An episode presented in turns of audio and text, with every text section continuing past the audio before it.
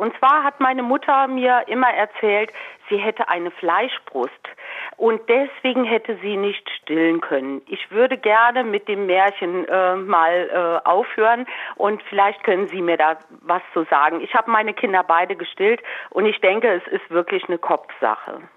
Tausend Antworten. Absolut.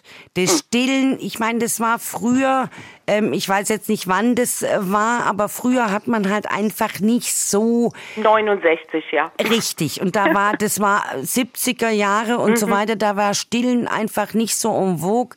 Die meisten mm, sind dann auch nur mal vielleicht vier Wochen oder sechs Wochen gestillt worden und so weiter. Stillen braucht Geduld. Genau. Gerade am Anfang und verschiedenes Probieren.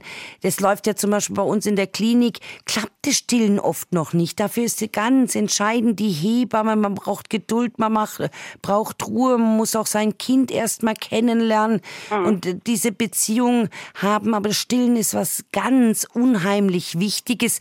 Ich denke, in der Vergangenheit war es einfach so, dass man darauf nicht den Wert äh, gelegt hat, so wie heute. Heute ist das Stillen ganz arg im Fokus, weil man die positiven Effekte kennt für die Mutter und das Kind. Und insofern gebe ich Ihnen völlig recht, dass Sie sagen, das ist ein Ammenmärchen. Das nehme ich schwer auch an.